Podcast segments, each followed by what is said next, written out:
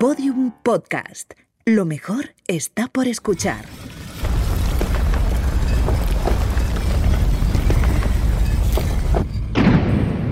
Dentro de la pirámide. Con Nacho Ares. Podium Podcast.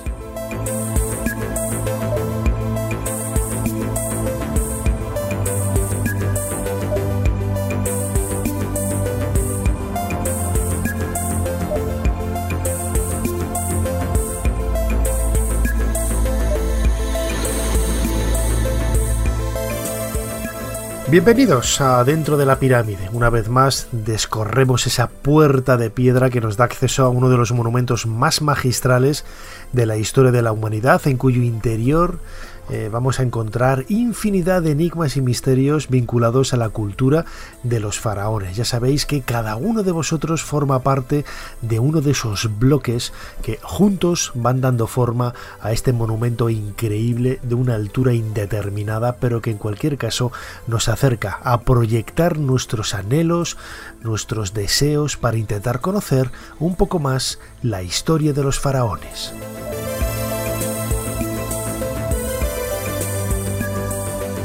Recordad, como hacemos siempre, que nos podéis seguir a través de diferentes plataformas, agregadores de audio. La mejor manera ¿no? para hacerlo es a través de la aplicación de Podium Podcast. Ahí vais a poder también interactuar con nosotros, eh, proponernos eh, temas. Algunos ya los hemos ido sacando, como precisamente el tema al que vamos a dedicar el podcast en, en esta ocasión, la figura de Heródoto y de esos autores clásicos que visitaron Egipto pues en los últimos latidos ¿no? del corazón de esta cultura milenaria, pues prácticamente desde el siglo V antes de nuestra era con Heródoto hasta los primeros siglos de la era cristiana. Suscribiros al, al canal, compartid eh, los audios en vuestras redes sociales para que lleguemos a más gente y poco a poco, cuantos más suscriptores, como decimos siempre, iremos colocando un bloque más en esa pirámide que acabo de mencionar. Recordad que también tenemos un canal de YouTube dentro de la pirámide con el mismo nombre, en donde todos los domingos a las 8 de la tarde tenemos un vídeo en directo o un vídeo grabado, en ambos casos con un chat en directo en el que podéis eh, interactuar conmigo hablando de, temas, todos ellos como siempre vinculados a la egiptología como buenos egiptolocos que somos y que nos va a permitir bueno pues abrir nuevas ventanas nuevas nuevas perspectivas para conocer el mundo de los antiguos faraones.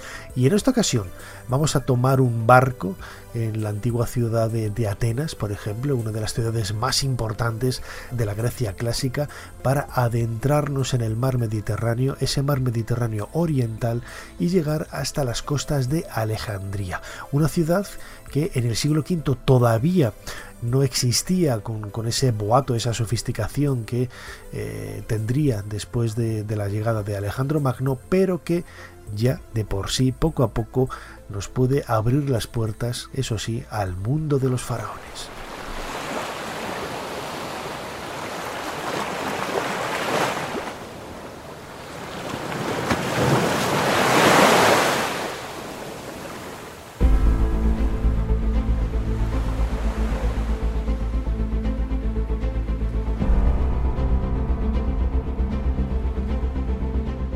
Tengo muy vivo en el recuerdo la primera vez que leí el capítulo segundo de esas historias, de esos nueve libros de la historia de Heródoto.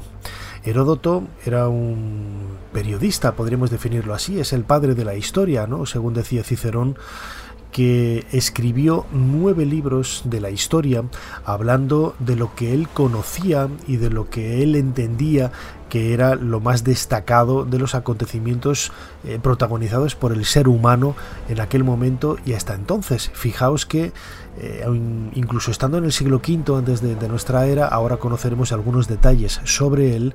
Eh, Heródoto ya tenía una perspectiva muy moderna, muy contemporánea del significado de la historia, es decir, los acontecimientos, los sucesos protagonizados por el ser humano desde el comienzo de los tiempos. Y él vivió en un entorno quizás más convulso que, el de ahora, con esas guerras médicas, con ese enfrentamiento entre Grecia y Persia, pero aún así él tuvo la suficiente inquietud para poder viajar ¿no? por todo ese Mediterráneo oriental y no solamente hablar de su Grecia natal, en este caso él nació en Alicarnaso, una ciudad de, Asia Menor, lo que hoy es Turquía, sino también atreverse a, adentrarse en otros lugares como eh, nos describe con tanto detalle en ese libro segundo de su historia en el Valle del Nilo lo que era en aquel momento pues el, Egipto de, esa segunda dominación persa. Estamos, eh, como decía antes, en el, en el siglo V antes de nuestra era y en concreto en la dinastía 27 con el faraón Jerjes, el emperador persa que había conquistado Egipto en, aquella época. Bueno, pues cuando yo tenía apenas 15, eh, 16 años, leí la, traducción de, ese libro clásico de Heródoto, eh, traducida por eh, Carlos Schrader, que era profesor entonces de la Universidad de Zaragoza, y publicado en la editorial Gredos pues un verdadero clásico en sí mismo de todos esos autores de época grecorromana que han ido poco a poco traduciendo con el paso de, los años. Se comenzó pues prácticamente en la década de 1970 y han conseguido traducir al castellano en unas ediciones extraordinarias la mayor parte de las obras, de las referencias que, tenemos de, de, los autores eh, de época grecorromana. Y uno de ellos será Heródoto. Y en este, libro, en este libro segundo, Heródoto lo que nos cuenta es una visión muy directa de alguien que ha estado allí y que se atreve ¿no? a compartir con los lectores, esos lectores que nosotros eh, imaginemos cómo debía de ser la, inquietud del propio, eh, del propio historiador eh, griego pensando quién demonios me va a leer, pero bueno, él lo hizo, lo escribió sobre rollos de papiro, nos lo imaginamos que luego se hicieron copias y en esos monasterios medievales donde se hacían numerosas copias de textos y de manuscritos más antiguos, pues ha permitido que todo ello llegue hasta nosotros. Vamos a escuchar a Antonio Penades, él es eh, periodista, él es un, entusiasta de la figura de, Heródoto y él conoce como nadie la biografía de este, de este primer historiador de la historia. Él escribió hace unos años un libro titulado Tras las huellas de Heródoto, en donde él recorrió siguiendo los mismos caminos, los mismos senderos que hizo Heródoto para intentar meterse en la cabeza de este primer historiador y conocer cuáles eran, bueno, pues esas chispas, esas claves, esos, eh, esas incertidumbres que también debieron de rodear al bueno de Heródoto a la hora de escribir esa primera historia de la humanidad. Bueno, sabemos bien poco de la vida de Heródoto. Sabemos que nació en el entorno del 484 a.C., en Alicarnaso, la actual Bodrum, en Asia Menor, en la actual Turquía, y que, bueno, pues su infancia coincidió, por lo tanto, con las guerras médicas. Él fue una apátrida que tuvo que huir de su ciudad a los 17 años, fue un refugiado de guerra, y fue, pues, además del primer historiador, pues fue un hombre honesto que quiso contar esas batallas épicas entre los persas y los griegos, pero para hacerlo, y ahora hablaremos de ello, eh, tuvo la honestidad tan inmensa Mm, como para recorrer las naciones que formaban parte del imperio persa y fomentar la empatía para comprender por qué los persas actuaron de esa manera. Antes de él había logógrafos, había historiadores locales, había personas que normalmente por encargo de los tiranos de cada una de las ciudades eh, preparaban crónicas locales que normalmente enaltecían al pueblo en concreto, etc. Pero Heródoto es el primero que crea una historia universal de los griegos, con el fin último de acabar con las guerras médicas. unos enfrentamientos eh, trascendentales porque en contra de todos los pronósticos los griegos fueron capaces de unir, unir sus fuerzas por única vez en, su historia y rechazar la, amenaza persa. Eh, por lo tanto, Heródoto, consciente de la épica y de la trascendencia de estas guerras, quiso crear una gran obra en la que legara a las generaciones futuras eh, este, este retrato, ¿no? Pero además, tal y como has dicho, Nacho, él también fue el primer periodista, o como dice Kapuczynski, es el primer eh, cronista. Es decir, él, mm, si tenemos divididos su obra en nueve, en nueve libros, Aproximadamente los primeros cinco no son propiamente una, una obra historiográfica, sino una crónica de viaje. Es decir, lo que hace Heródoto es recorrer gran parte del mundo conocido con el único propósito de hablar con la gente, reunirse con las autoridades locales, con los sacerdotes, con mujeres, con agricultores, e interesarse por sus costumbres, por sus religiones, por su forma de comer, por su forma de tratar a sus muertos, etcétera, etcétera, para, mediante la utilización de la empatía, que es la herramienta básica para, para el funcionamiento de la literatura, poder contar de una forma honesta esos mismos enfrentamientos, no solamente desde el prisma griego, sino también desde el prisma persa, tal y como hace Homero en definitiva con la Ilíada.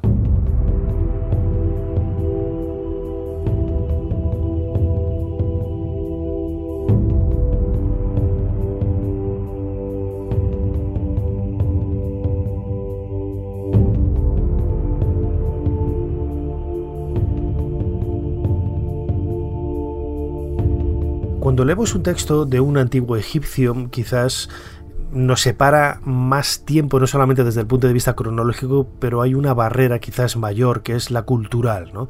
Nosotros tenemos pues cierto apego al mundo clásico, al mundo grecorromano, con este bueno de Heródoto en el siglo V antes de nuestra era, que han pasado casi 2500 años, pero que bueno pues se crea cierto vínculo afectivo, ¿no? El hecho de que sea europeo, de que nuestra cultura, como yo he dicho en muchas ocasiones, viene de Grecia y Roma, aunque Grecia y Roma bebieron de fuentes orientales mucho más antiguas, pero no deja de existir ese vínculo eh, humano desde el punto de vista humano muy cercano a nosotros con la antigua Grecia. Sin embargo, cuando leemos un texto egipcio, el salto es mayor. ¿eh? Estamos en una cultura diametralmente opuesta a la nuestra. Estamos en un, en un escenario geográfico también, el Valle del Nilo, que nada tiene que ver con la vida de Europa o de América o de otros lugares en donde se pueda leer eh, su obra y en un contexto, en una sociedad que también es diametralmente distinta a la nuestra, si bien es cierto que muchos de sus argumentos eh, civilizadores o muchas de sus inquietudes religiosas, de sus inventos, de sus logros, de sus preguntas y respuestas han llegado hasta nosotros y nos permite, bueno, pues conocer un poco más quizás el, origen de, nosotros mismos, pero no el origen de nuestro propio entendimiento, ¿no? que es quizás a donde voy a, a llegar. Cuando yo leí con apenas 13-14 años el libro de Heródoto, lo que me llamó la atención era quizás esa cercanía, ¿no? Porque era muy fácil, muy fácil por ese aspecto tan contemporáneo, tan moderno que he descrito antes, que podemos leer entre líneas en sus, eh, en sus páginas, ¿no? Sobre todo en este libro segundo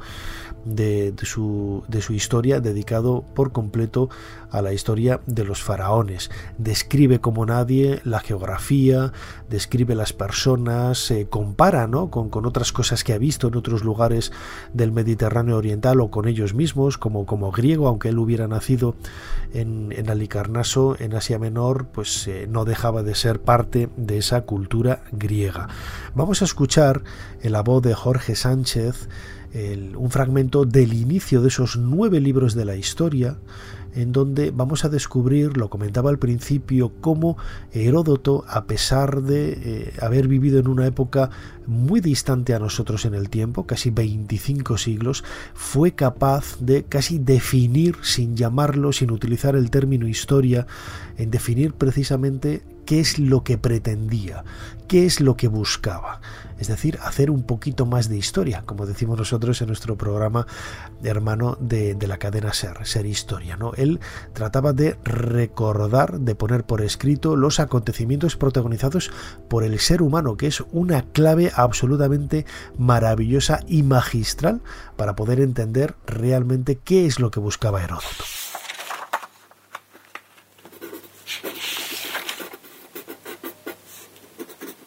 Heródoto de Alicarnaso presenta aquí los resultados de su investigación para que el tiempo no abata el recuerdo de las acciones humanas y que las grandes empresas acometidas, ya sea por los griegos, ya por los bárbaros, no caigan en el olvido. Da también razón del conflicto que enfrentó a estos dos pueblos. La gente más culta de Persia y mejor instruida en la historia pretende que los fenicios fueron los autores primitivos de todas las discordias que se suscitaron entre los griegos y las demás naciones. Habiendo aquellos venido del mar Eritreo al nuestro, se establecieron en la misma región y se dieron desde luego al comercio en sus largas navegaciones. Cargadas sus naves de géneros propios de Egipto y de Asiria, la principal y más sobresaliente de todas las que tenía entonces aquella región que ahora llamamos helada.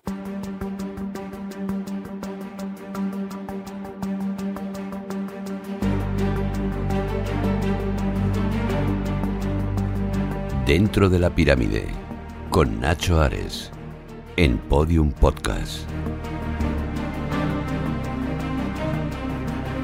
Él fue el primero, Heródoto fue el primero y como escuchábamos en, en otro momento fue Cicerón el llamarlo el padre de la historia, en ese concepto, como digo, tan, tan contemporáneo. Desconocemos cuáles fueron las eh, vicisitudes reales que acompañaron a la vida de, este hombre nacido en Alicarnaso hacia el 484 antes de nuestra era y fallecido pues en algún momento hacia el 425 de antes de Cristo también. En ese siglo V Heródoto vivió aquí y allá sin, sin residencia fija, moviéndose allá por donde eh, le empujaba, ¿no? allá hacia donde le empujaba su inquietud por conocer todo lo que sucedía.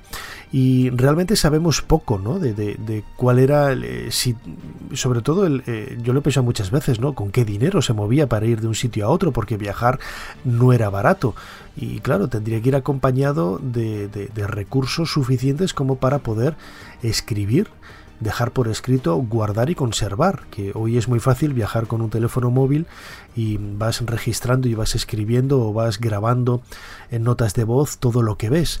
Pero en aquella época había que eh, ir con un escriba, un escribano, no, sabemos ¿no? Cómo, cómo lo hizo, si pertenecía a una familia importante y se pudo, bueno, se pudo nutrir en ese sentido de fondos para poder realizar los viajes. ¿no?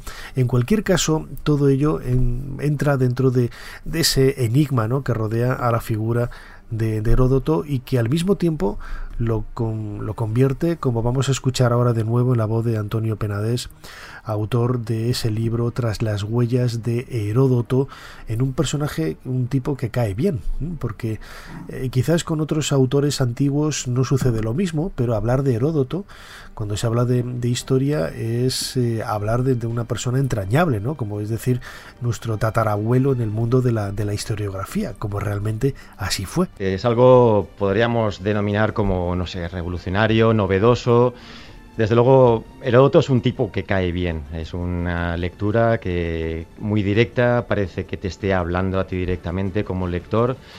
Y es una lectura eh, eh, plagada de dudas. Y esto es algo muy agradable. En más de 100 ocasiones, Heródoto nos traslada varias versiones de un mismo hecho o de una misma narración y él quizás nos dice, bueno, yo creo que sería esta tercera o ninguna de ellas, esto es lo que a mí me han propuesto, y esto se nos, se nos convierte en algo moderno, en algo contemporáneo, que haya un, un sabio como él que nos esté planteando, nos esté trasladando sus inmensos conocimientos con tanta honestidad que lo hace desde la duda. Yo creo que, es uno de los eh, ámbitos donde mejor se mueven los sabios, ¿no? En, la ausencia de maniqueísmos y de, y de, absolutismos ni de dogmas. Y en este sentido, Heródoto es admirable. Muchas veces se le ha tachado a Heródoto, pues, de poco riguroso, de imaginativo, etcétera. Y en muchísimas ocasiones la historia ha acabado dándole la razón. Y aquí hay dos ejemplos magníficos. Uno es cuando llega a Egipto y efectivamente, tal y como acaba de decir, se queda maravillado de la inmensidad de aquella civilización y cuando mira las pirámides hace la reflexión, bueno, si es que cuando fueron construidas estas pirámides nosotros los griegos no éramos más que pastores. Por otra parte, realiza un paralelismo entre los dioses griegos, él era una persona profundamente religiosa, y los dioses egipcios, y se da cuenta que hay una clarísima relación en este aspecto fue acusado de filobárbaros, eh, en ese ambiente helenocentrista que había en aquella, en aquella época. Y bueno, la, razón, la, la, historia le da la razón porque efectivamente eh, la sociedad griega, la cultura griega, bebe en muchos aspectos de la civilización egipcia. También dice Heródoto que la escritura griega procede de Fenicia. Durante mucho tiempo se ha tachado esto de otra fantasía y, bueno, eh, ha, resultado ser cierto que esos mercaderes fenicios, que eran los competidores de los griegos, eh, tenían un sistema mucho más elaborado que fue copiado y perfeccionado por los griegos. Lo que más me gusta de Heródoto es que a veces se confunde con su fantasía, es su inmensa capacidad de asombro. Es una persona que tiene una capacidad inagotable para seguir aprendiendo, porque mm, todo le gusta, en todo encuentra un aspecto del que carece su propio pueblo y que, de alguna manera le genera admiración y con esa misma admiración habla de cada una de las naciones que formaban parte del imperio persa, del gran enemigo de los griegos. Esa capacidad de asombro, esa inquietud permanente creo que es la clave para para todo sabio o para toda persona que tenga inquietudes y que quiera vivir la vida de la forma más enriquecedora posible.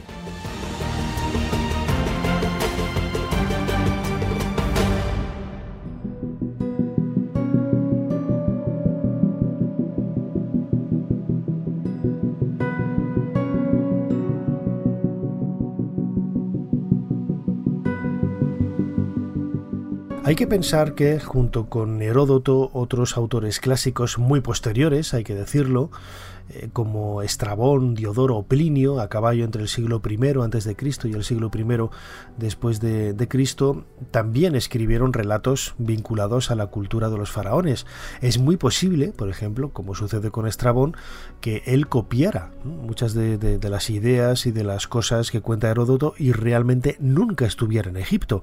Todo parece indicar que Heródoto sí estuvo, ¿no? Por una serie de detalles que bien es cierto, en ocasiones se han contrarrestado se han visto que no son reales o que por lo menos la fuente que él tuvo no era tan fidedigna como pudiéramos esperar, ¿no? Pero eso incluso sucede en la actualidad. Cuando alguien vea, viaja a Egipto puede tener la buena o la mala suerte de encontrarse con un guía poco, poco eficaz, poco preparado y yo estoy cansado de anotar en mis libros de, viaje las eh, turistadas, ¿no? Que con las que yo defino así, de, de, cosas que he llegado a escuchar, ¿no? De, de, guías eh, egipcios, que son guías licenciados, que se supone que son guías preparados, pero que cuentan cualquier estupidez a los turistas para llamar su atención, para crear un gracejo, o simplemente porque lo creen a, a pies juntillas, ¿no?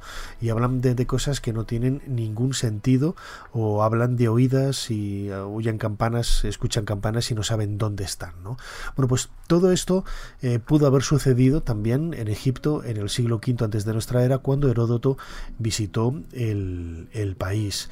Eh, la referencia que ofrece Heródoto del Egipto de los faraones fue durante miles de años, durante casi dos mil años, la única fuente de información que había del Egipto de, esta época. ¿eh? Pensemos que, bueno, pues hasta la llegada de Napoleón en 1798 a Egipto con esa expedición que luego daría a luz esa colección de libros, casi una treintena con el nombre de La descripción de Egipto. Esa era la primera vez que se tenía, bueno, pues constancia por medio de dibujos, porque Heródoto no, no, grabó dibujos, no hizo ninguna ilustración, como no hacía nadie del momento bueno, pues de, cómo eran los monumentos en aquel momento de finales del siglo XVIII y comienzos del siglo XIX, ¿no? Pero hasta entonces la información que se tenía de Egipto y de otros lugares de Oriente Próximo era gracias a la obra de los autores clásicos, especialmente Heródoto. Y de ahí la importancia y el valor que ha tenido siempre este, este padre de la historia para contarnos bueno, pues cuál, cuál eran, cuáles eran esas curiosidades que él veía siempre eh, comparadas ¿no? con, su cultura eh, griega natal. Vamos a escuchar un fragmento en la voz de, Julio López de, una de las descripciones también más, más singulares, ¿no? Y que marca una vez más esa herencia egipcia que ya los griegos sentían como algo muy personal, ¿no? Como algo muy cercano, ¿no? y que yo siempre he manifestado. ¿no? Egipto eh, heredó, mejor dicho, legó gran parte de su cultura al mundo grecolatino y nosotros hemos bebido de esa cultura grecolatina. ¿no?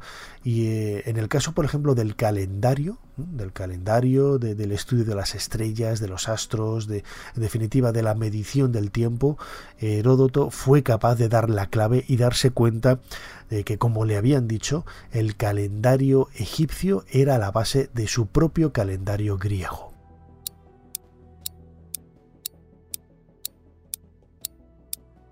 En lo referente, por otro lado, a las cosas humanas, me dijeron con unanimidad de criterio que los egipcios fueron los primeros hombres del mundo que descubrieron el ciclo del año, dividiendo su duración para conformarlo en doce partes.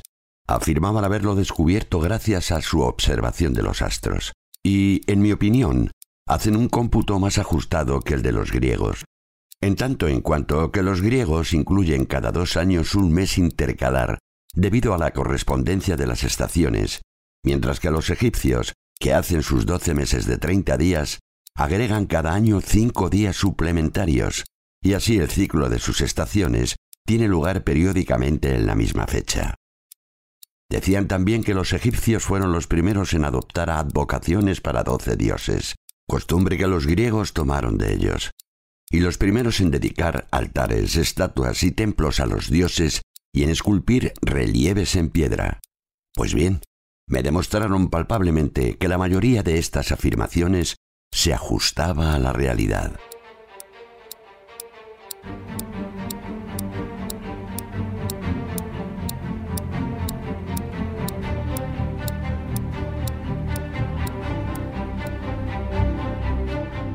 Quizás inspirados por lo que habían leído en Heródoto, la propia expedición francesa que antes mencionaba de 1798 con Napoleón a la cabeza, eh, podríamos decir que copió y pegó el esquema, la escaleta, como decimos en la radio, de, ese viaje que, que hizo Heródoto y sobre todo la forma que tenía de estructurar el contenido y qué es lo que querían contar porque Heródoto se caracteriza precisamente no solamente por describir de una forma eh, muy cercana la geografía, sino también sus gentes, su cultura, sus monumentos, su historia, es decir, hace un espectro muy similar a lo que prácticamente 2500 años después hicieron los franceses con la expedición de Napoleón y que luego publicaron en esa descripción de Egipto.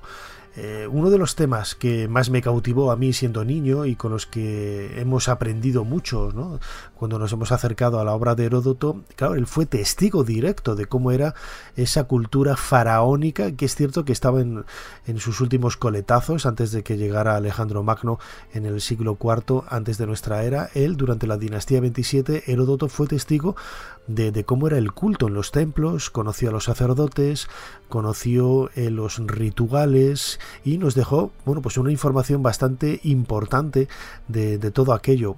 Es cierto que hay algunos datos que hoy, por ejemplo, eh, no podemos eh, contrastar o incluso hay otros datos que deberíamos refutar porque hay otras fuentes propiamente egipcias, faraónicas más antiguas que él que, desmientan un poco lo que él decía, ¿no? Por eso eh, hay mucha gente que, ha criticado ¿no? la obra de, Heródoto y lo ha calificado de, poco acertado, ¿no? O de poco tenaz a la hora de documentarse en, sus investigaciones pero bueno, no tenemos por qué dudar ¿no? de, la fiabilidad y de la, certeza y de la buena fe de Heródoto. Él nos habla, por ejemplo, de esa religiosidad, que es algo que a nosotros, por ejemplo, pues casi 3.000 años después de, que los grandes templos estuvieran llenos de color, llenos de vivas imágenes, de, columnas, con unos textos que el propio Heródoto reconoce que no entendía nada, ¿no? No entendía nada de lo que, de lo que ahí decían, pero esos rituales ya le cautivaron, ya le llamaron la atención, además viniendo de una cultura la griega que no dejaba de tener ese trasfondo mágico y religioso, pues muy parecido ¿no? al que podíamos ver en el antiguo Egipto.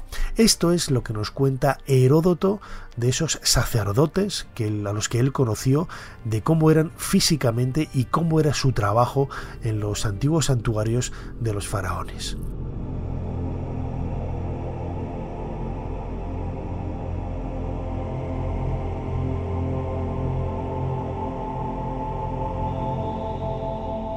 Como son extremadamente piadosos, mucho más que el resto de los humanos, observan las siguientes normas. Beben en vasos de bronce, que limpian cuidadosamente todos los días. Y esto no lo hacen unos egipcios sí y otros no, sino absolutamente todos. Llevan vestidos de lino, siempre recién lavados, poniendo en ello especial cuidado. Practican la circuncisión por razones de higiene pues prefieren ser limpios a tener mejor aspecto. Los sacerdotes se afeitan todo el cuerpo cada dos días, para que ningún piojo u otro bicho repugnante cualquiera se halle en sus cuerpos mientras sirven a los dioses. Asimismo, los sacerdotes solo llevan un vestido de lino y sandalias de papiro, pues no les está permitido ponerse otro tipo de vestido o de calzado. Se lavan con agua fría dos veces cada día y otras dos cada noche. Y, en una palabra, observan otros mil preceptos religiosos. Pero también gozan de no pocos privilegios, pues no consumen ni gastan nada de su propio peculio, ya que para ellos se cuecen expresamente panes sagrados. Cada uno cuenta diariamente con una abundante ración de carne de buey y de ganso. Y además se les da vino de uva. Sin embargo, no les está permitido comer pescado.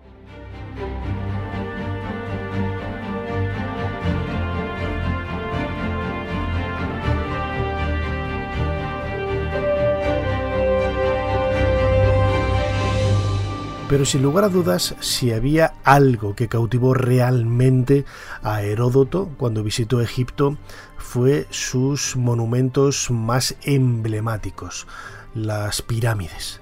Él habla de las pirámides de, Memphis en conjunto, eh, las mismas que luego serían elegidas por algunos autores eh, cuasi contemporáneos de Heródoto, como es en esa lista de las siete de los siete lugares que, que merecían ser eh, visitados y, mencionados, ¿no? lo que hoy nosotros llamamos las siete maravillas del mundo antiguo.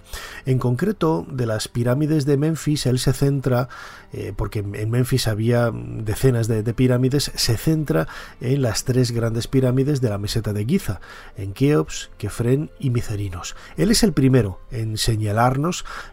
que la Gran Pirámide está identificada con el faraón Keops, algo que nosotros hemos sabido después a través de, textos, eh, no solamente descubiertos en el entorno de la meseta de Giza, donde varias tumbas de, familiares del, faraón Keops están haciendo referencia a, precisamente al vínculo existente entre la Gran Pirámide, ese monumento funerario, y el faraón Keops, sino también los nombres aparecidos en el interior de, de esta tumba gigantesca. ¿no? Pero hasta entonces, eh, eh, hasta el siglo XIX prácticamente, era la, fuente de Heródoto, ese segundo libro de, eh, de su historia, la única referencia que había en la que se nos eh, describía este monumento y habla de detalles, habla de detalles que son sorprendentes, ¿no? Cuando habla, por ejemplo, describe la meseta de Giza, a muchos ha llamado la atención que no hable de la esfinge, ¿no? Yo lo recuerdo que fue una de las primeras cosas que me llamó la atención cuando siendo un jovenzuelo leí el libro de, Heródoto y bueno, pues eh, leyendo luego eh, otras fuentes, otros textos, otros libros sobre pirámides de Egipto, llegué a la conclusión de que quizás, no sabemos por qué, pero Heródoto no pudo haber estado en, en, la meseta de Giza, sino que a lo mejor él vio otra necrópolis, otra necrópolis muy parecida de tres grandes pirámides, aunque realmente no tienen este tamaño, aunque bien es cierto que las medidas que da Heródoto, por ejemplo, de este monumento, pues son bastante, no se adecúan a, la, realidad. ¿no?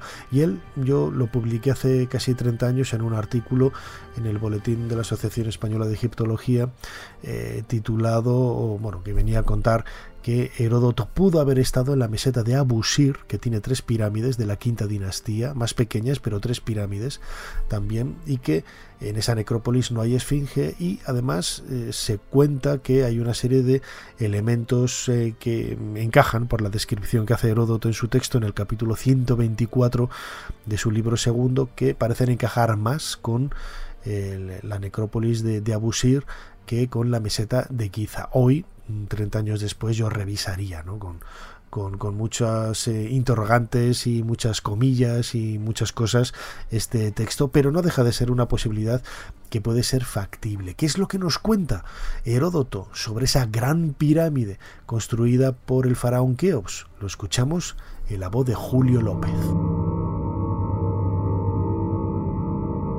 Pues bien, hasta el reinado de Ramsinito, Hubo en Egipto, al decir de los sacerdotes, una estricta legalidad y el país gozó de gran prosperidad.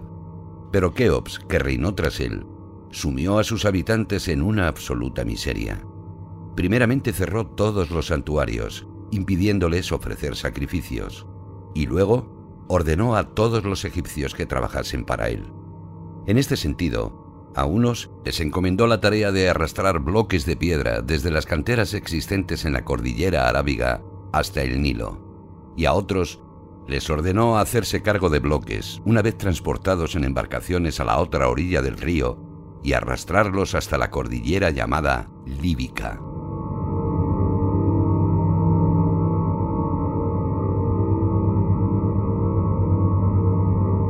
Las pirámides no solamente fascinaron a Heródoto, sino que lo hicieron también eh, con los sucesores, los que siguieron un poco la estela de este, de este griego en época posterior. ¿no? Antes lo comentaba Estrabón, por ejemplo, el geógrafo, eh, Diodoro, Plinio, ya en el mundo en el mundo latino fueron también autores que describieron un poco la, historia de las pirámides y, marcaron la continuación, la continuidad, mejor dicho, de ese relato de Heródoto. Estrabón, precisamente, un, geógrafo griego, escribió en, griego y en su libro 17 de la geografía lo dedica totalmente a Egipto y es una descripción bastante exhaustiva, parecida a la de Heródoto, donde podemos ver incluso que comete algunos eh, errores parecidos, lo que es muy probable, ¿no? como han apuntado algunos autores, que eh, no estuviera él realmente nunca en Egipto, sino que copiara algunos de los datos que había en fuentes más antiguas. ¿no? Pero Estrabón también nos da su propia visión de la historia de, la, de, las pirámides. En este caso vamos a escuchar en la voz de Julio López el relato que hace de la pirámide de Micerinos, que es la más pequeña de la necrópolis de, de Giza, con casi 60 eh, metros de altura, pero que, bueno, Mm, eh, no deja de ser parte de, esa fascinación que genera incluso los visitantes antiguos este tipo de monumentos. Pensemos que hoy nos cautivan y nos parecen algo apoteósico, pero cuando ellos lo visitaron, tanto Heródoto en el siglo V antes de Cristo como Estrabón en el siglo I, ellos los vieron seguramente estas pirámides tal y como estaban en origen. Eh, sin, sin, faltarles muchas de las capas de recubrimiento de piedra, de esos bloques de piedra que luego se reutilizaron en época medieval más cercana a nosotros para construir algunas mezquitas o palacios en la ciudad de, El Cairo, o incluso ver los colores originales que tenían todos estos templos, en donde hoy nos llama la atención, porque al verlos con la piedra eh, desnuda, donde se ha perdido el color con el paso de miles de años, en aquella época, en origen, cuando fueron levantados, cuando fueron construidos, estaban pintados de vivos colores y en algunos lugares, por ejemplo, hemos tenido la suerte de que han llegado hasta nosotros, ¿no? El otro día en mi canal de, YouTube, en, dentro de la pirámide, colocamos algunos vídeos. Sobre los colores originales, ¿no? Que tenían muchos monumentos en Egipto y llamó mucho la atención precisamente porque han llegado hasta nosotros eh, ofreciendo una etiqueta, una, una postal totalmente distinta, ¿no? A como hemos imaginado siempre los monumentos de la antigüedad que tenían colores no solamente en Egipto, sino también en Grecia, en Roma, en Mesopotamia, en todos los sitios. Incluso las iglesias del románico, del gótico, estaban pintadas de colores en las, en las fachadas y hoy toda esa pintura se ha perdido y estamos acostumbrados, como decía antes, a ver la piedra desnuda. Pero estos eh, testigos de, los monumentos, como las pirámides, ahora, como decía, vamos a escuchar el testimonio de Estrabón hablando de la pirámide de Micerinos, pues llama la atención, ¿no? Y sobre todo no tanto la descripción física que hace de estos lugares, sino eh, la leyenda, el trasfondo legendario, casi mágico e incluso de malditismo que rodea a uno de estos monumentos. Al avanzar 40 estadios desde la ciudad, se llega a una especie de colina sobre la que hay numerosas pirámides, las tumbas de los reyes, de las cuales destacan tres, destacando especialmente dos de ellas al estar entre las siete maravillas del mundo, ya que tienen un estadio de altura, su base es cuadrada y su altura es un poco mayor que la longitud de cada uno de los lados, y uno de ellos es solo un poco mayor que el otro. En lo alto, aproximadamente a la mitad de las caras, hay una piedra móvil, y cuando ésta se levanta, hay un pasillo inclinado hacia la tumba. Ahora estas pirámides están cerca unas de otras, y en el mismo nivel, pero más adelante, a mayor altura del cerro, está la tercera, que es mucho más pequeña que las dos anteriores, aunque construida con más riqueza, ya que desde la base hasta la mitad de sus caras está hecha de piedra negra, la piedra de la que se hacen los vasos, traída de una gran distancia, ya que viene desde las montañas de Etiopía, y debido a que era dura y difícil de trabajar, esto hacía que la empresa fuera mucho más costosa. Esta tercera pirámide recibe el nombre de tumba de la cortesana, ya que fue construida para una de las amantes de Safo. La cortesana, quien la poetisa Mélica llamaba Dórica, amada también por el hermano de Safo, Carasus, que se dedicaba a transportar vino lésbico a Naucratis para su venta, aunque otros le dan el nombre de Rodopis. Cuenta la fabulosa historia de que cuando se estaba bañando, un águila le arrebató una de sus sandalias a su doncella y se la llevó a Memphis. Y mientras el rey administraba justicia al aire libre, el águila, cuando llegó sobre su cabeza, arrojó la sandalia sobre su regazo, y el monarca, conmovido tanto por la hermosa forma de la sandalia como por la extrañeza del suceso, envió hombres en todas direcciones al país en busca de la mujer que calzaba la sandalia. Y cuando fue encontrada en la ciudad de Naucratis, de allí fue llevada a Memphis, convirtiéndose en la esposa del rey. Y cuando murió, fue honrada con la pirámide antes mencionada.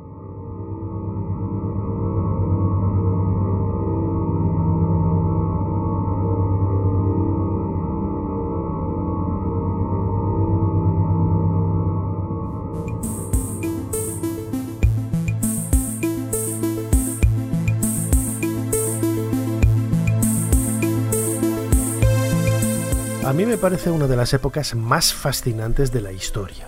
El mundo grecorromano, que bien es cierto, no tiene muchos elementos en común con, con ese boato esa fascinación que genera eh, la, la, egiptomanía o la egiptología quizás en, su época de ebullición, ¿no? con las dinastías 18, 19, en el Reino Nuevo, el Imperio Medio, incluso en la época de las pirámides, pero no deja de ser fascinante ver cómo hace casi 2500 años eh, personas que realmente luego estuvieron un poco más cerca ¿no? de, de, la construcción de las pirámides que, que nosotros eh, pudieron disfrutar de, in situ de estos monumentos de una manera tan viva, ¿no? tan, tan, tan sorprendente y que nos han dejado huella por, por esa cercanía casi afectiva que hay con, con, ellos al ser nosotros pues descendientes más o menos directos en este caso de, de, los griegos y de los romanos en el caso de Heródoto este, este griego y nos permite conocer como digo de una forma eh, directa la, la, cultura de los faraones. Esto nos ha servido precisamente esta mención a esa leyenda tan oscura de la pirámide de Micerinos en palabras del geógrafo Estrabón para colocar la última piedra hoy en este podcast especial de dentro de la pirámide en Podium Podcast y nos disponemos ya a cerrar esa puerta para continuar nuestro viaje hacia nuevos misterios.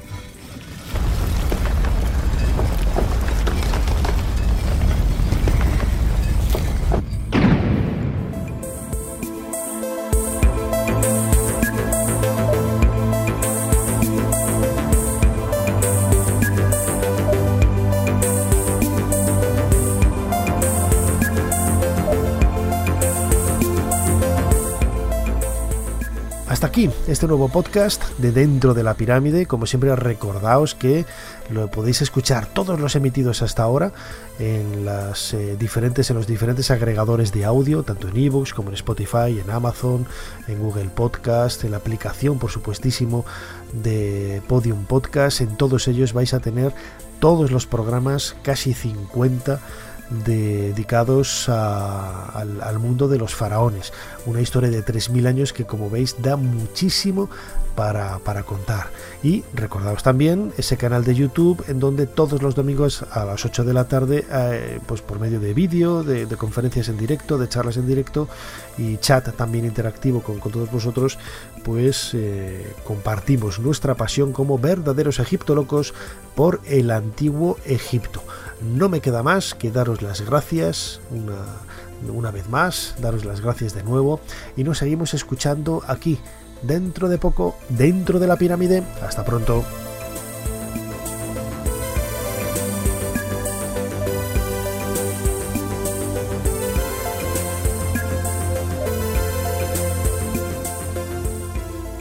Dentro de la pirámide, con Nacho Ares, en Podium Podcast.